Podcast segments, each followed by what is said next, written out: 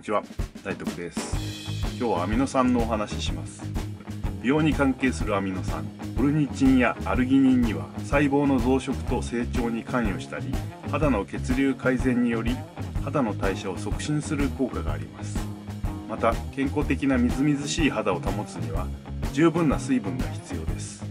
肌を構成する角質層の中にある天然の保湿因子として重要なのがアミノ酸です。美容成分として知られるコラーゲンも実は様々なアミノ酸からできています。水分をどれだけ保っているかは肌だけでなく髪にとっても大切なことです。アミノ酸配合シャンプーは皮膚に対するダメージが少なく頭皮を乾燥させにくい性質があります。潤いのある肌とツヤツヤの髪いつまでも守りたいですね。美容にはオルニチンアルギニン今日はここまでです。ではまた。